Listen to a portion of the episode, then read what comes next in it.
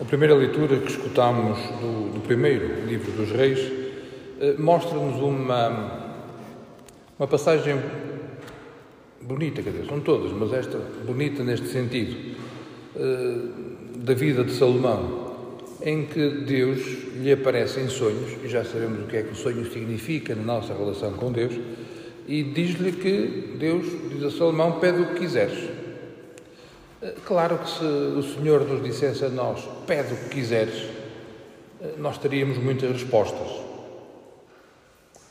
Quero isto, quero aquilo, quero, quero ficar bom, quero ter muito dinheiro, quero ter um carro novo, quero ter, quero ter um emprego melhor, quero que o meu tio se cure daquela doença. Pedia, nós com certeza saberíamos pedir muitas coisas a Jesus. Mas, mas ainda no Antigo Testamento, Salomão, a Deus o que é que pediu? Dai, portanto, ao vosso servo um coração inteligente para saber distinguir o bem do mal. Pediu isto. Dai, Senhor, ao vosso servo um coração inteligente para saber distinguir do bem do mal. Recordais qual foi o pecado original? Foi que comeu-se a árvore do fruto proibido com o objetivo de saber distinguir do bem do mal. Isto é uma coisa que só a Deus pertence. E o pecado original eh, consiste precisamente em, em, em chamarmos a nós, em fazermos nós aqueles juízos que só a Deus compete. Só a Deus compete. E então aqui Salomão o que ele queria era conseguir distinguir, de acordo com os critérios de Deus, o, o que era bem e o que era mal. E esta foi uma oração que agradou ao Senhor. Reparai aquilo que muitas vezes são os nossos pedidos e aquilo que foi o pedido de Salomão. Porque aqui está, aqui isto evidencia, melhor dizendo, a necessidade de uma conversão permanente que todos nós que somos crentes, que acreditamos em Jesus, que acreditamos na doutrina, eh, todos nós precisamos, porque para baixo tudo cai.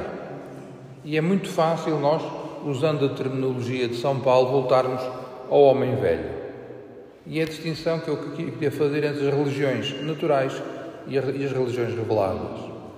Se nós repararmos nas religiões naturais, tudo o que se faz, a mesma repetição dos, dos, dos arquétipos iniciais eh, dessa mesma religião, o que se faz é contentar, apaziguar, eh, fazer, agradar a Deus, aos deuses, melhor dizendo, para que os deuses cumpram a vontade dos homens.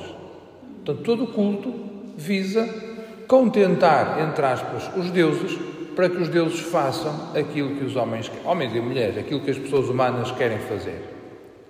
Isto é o culto das religiões pagãs.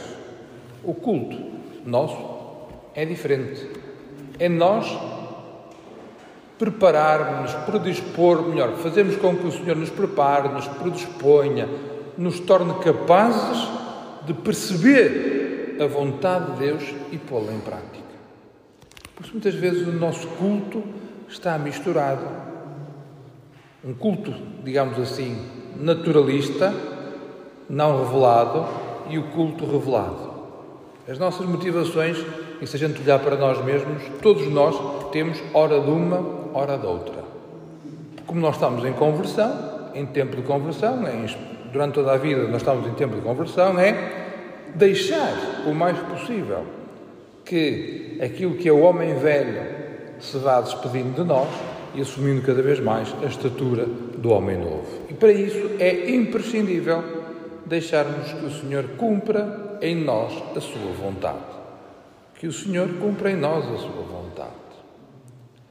Claro está que que o Senhor cumpra em nós a sua vontade implica da nossa parte também a nossa colaboração, quer dizer, nós não, temos que dar de nós as energias que tivermos, as capacidades que tivermos, as possibilidades que tivermos, temos que as entregar. Claro que Deus é muito mais forte, é muito mais capaz, não precisa de nós para nada. Contudo, quer precisar de nós para, com Ele, realizarmos o itinerário da nossa conversão, da nossa assunção plena da identidade de filhos de Deus. Isto implica decidir, implica arriscar, implica confiar no Senhor. E o Evangelho de hoje mostra-nos exatamente esta, esta necessidade de, depois de percebermos qual é a vontade de Deus, arriscarmos tudo por ela. E o Evangelho utiliza diversas imagens. O homem encontrou um tesouro num campo, escondido, foi vender todos os bens que tinha, comprou esse campo para ficar com o tesouro. O homem andava à procura de pérolas preciosas, encontrou uma, escondeu-a, vendeu tudo o que tinha para, contar, para comprar essa, essa pedra preciosa. Ou seja, aqueles que seguimos Jesus Cristo, temos que abdicar de tudo para seguir Jesus. Quando abdicar de tudo, então, então tenho que vender todos os meus bens, tenho que deixar a minha família, tenho que deixar a minha casa, tenho, tenho, tenho que me tornar um nómada. Não é nesse sentido. Às vezes pode também ser isso, mas na generalidade das situações não é isso que se pede. O que se pede é que eu deixe a minha forma de ser e de estar e passe a assumir a forma de ser e de estar que me é inspirado pela vivência do Reino de Deus. Dito outra forma, passe a pensar com os critérios de Deus, a sentir com os critérios de Deus, a viver com os critérios de Deus. Não apenas com os meus, mas com os de Deus. E na medida em que eu penso, sinto e vivo de acordo com os critérios de Deus, eu próprio vou deixando que o Senhor me converta. Eu vou deixando que a sua graça surta efeito em mim e então ele vai-me renovando a partir de dentro. Porque a conversão é a partir de dentro. Não, é, não, não, não vem de exterioridades. Vem a partir de dentro. Dentro de nós, que o Senhor nos vai transformando, nos vai, nos vai uh, moldando à sua imagem. Claro que isto implica ou, tem, ou evidencia uma determinada dificuldade que nós temos, porque já somos cristãos, numa igreja que já tem dois mil anos está nova, está jovem. Eh, mas o que eu quero dizer com isto? Eh, houve várias formas de concretizar, várias formas de viver, várias formas de ser cristão ao longo dos séculos. E nós podemos cair naquela, naquele erro que visa a facilidade, que é eu para ser cristão tenho que ser cristão como? Como alguém lá atrás. Eu para ser cristão tenho que ser como o santo X ou o santo Y. Tenho que ver exatamente como ele. Se ele fez isto, eu tenho que fazer isto. Tenho que mimetizar os seus passos. Os santos são muito bons e imprescindíveis para nos inspirar, mas não para os imitar literalmente. Por maioria de razão, Jesus Cristo não só nos inspira, como nos permite, através da sua graça, que nós vivamos como Ele. Não para fazermos exatamente as mesmas coisas que Ele, andarmos a fazer discípulos, andarmos a pregar nas ruas, andarmos a, a fazer milagres, como se estivéssemos a mimetizar a vida de Jesus, mas a partir das grandes intuições, dos fundamentos que levaram Jesus a ser e a viver daquela forma, nós hoje, aqui e agora, somos também chamados a ser cristãos, ou seja, outros Cristos, vivendo ao estilo de Jesus, como se ele tivesse, tivesse encarnado hoje de acordo com a cultura em que vivemos, com o ambiente em que estamos. Por isso é que o Evangelho termina, por isso todos que sobre o reino dos céus é semelhante a um pai de família que tira do seu tesouro coisas novas e coisas velhas. Ser cristão implica esta fidelidade à tradição e esta ousadia de viver a novidade do Evangelho. Ser capaz de, em cada circunstância, ir deixando-se transformar pela palavra e pela graça de Deus, descobrindo novas formas de viver a fé e valorizar, e se for o caso, assumir formas antigas em que também se vivia a fé. Porque o pior que pode acontecer à vivência da fé é ela estagnar. É assim, cheguei a uma concretização perfeita, vou mimetizá-la sempre, vou repeti-la sempre cada ano a fazer sempre, sempre as mesmas coisas. Isso é morte. A vida implica renovação permanente. Ora, nós não, não conseguiremos esta renovação permanente se primeiro não escutarmos a palavra de Deus e deixarmos que ela dê fruto. Parábola do semeador.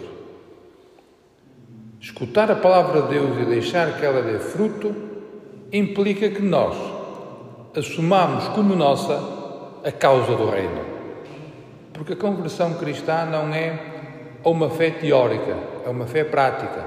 E a fé prática concretiza-se exatamente optando pelas causas do reino. E para optar pelas causas do reino, eu preciso de abdicar com liberdade interior daquilo que me impede de viver de acordo com o reino de Deus e aderir plenamente ao reino de Deus. E na medida em que eu tenho este movimento de escutar a palavra, optar pelo reino, arriscar tudo pelo reino, eu vou perceber que as concretizações históricas vão mudando ao longo dos tempos. Eu, na fidelidade à palavra e à tradição, por isso, inserido numa comunidade, vou vivendo hoje a opção pelo reino de uma forma renovada. Não numa forma renovada em termos, em termos estéticos ou, ou de marketing. Não, não, não. É respondendo às grandes inquietações que Deus nos coloca no coração com critérios e expressões do nosso dia a dia. Vamos começar, já estão aqui na Diocese, mas depois vamos, na próxima semana, vai, vai toda a gente para Lisboa, vamos hum, iniciar a Jornada Mundial da Juventude, que pode ser, podemos dar para ela como uma, um exemplo daquilo que acontece de forma mimética ao longo de vários anos. Já é do tempo de João Paulo II. De dois em dois ou três em três acontecem as jornadas que têm, têm praticamente sempre o mesmo programa. Se calhar têm praticamente sempre o mesmo programa. Mas aqueles que as vivem, aqueles que fazem aquela experiência, fazem a experiência de se encontrar com o Senhor, fazer uma experiência de Deus e naquela circunstância concreta do seu dia a dia, o Senhor toca-os e eles vão vivendo de acordo com aquilo que o Senhor lhes inspirar. Por isso, esta semana, aqueles que não têm hipótese de ir fisicamente às Jornadas Mundiais da Juventude a Lisboa, podemos acompanhar com a nossa oração, com, pela televisão, claro, vai estar, vai estar muito na televisão, mas também com a nossa oração, com a nossa presença espiritual junto daqueles que estão a fazer essa experiência, como vamos fazer aqui durante a semana, rezando em união com todos aqueles que estão a participar na Jornada Mundial da Juventude.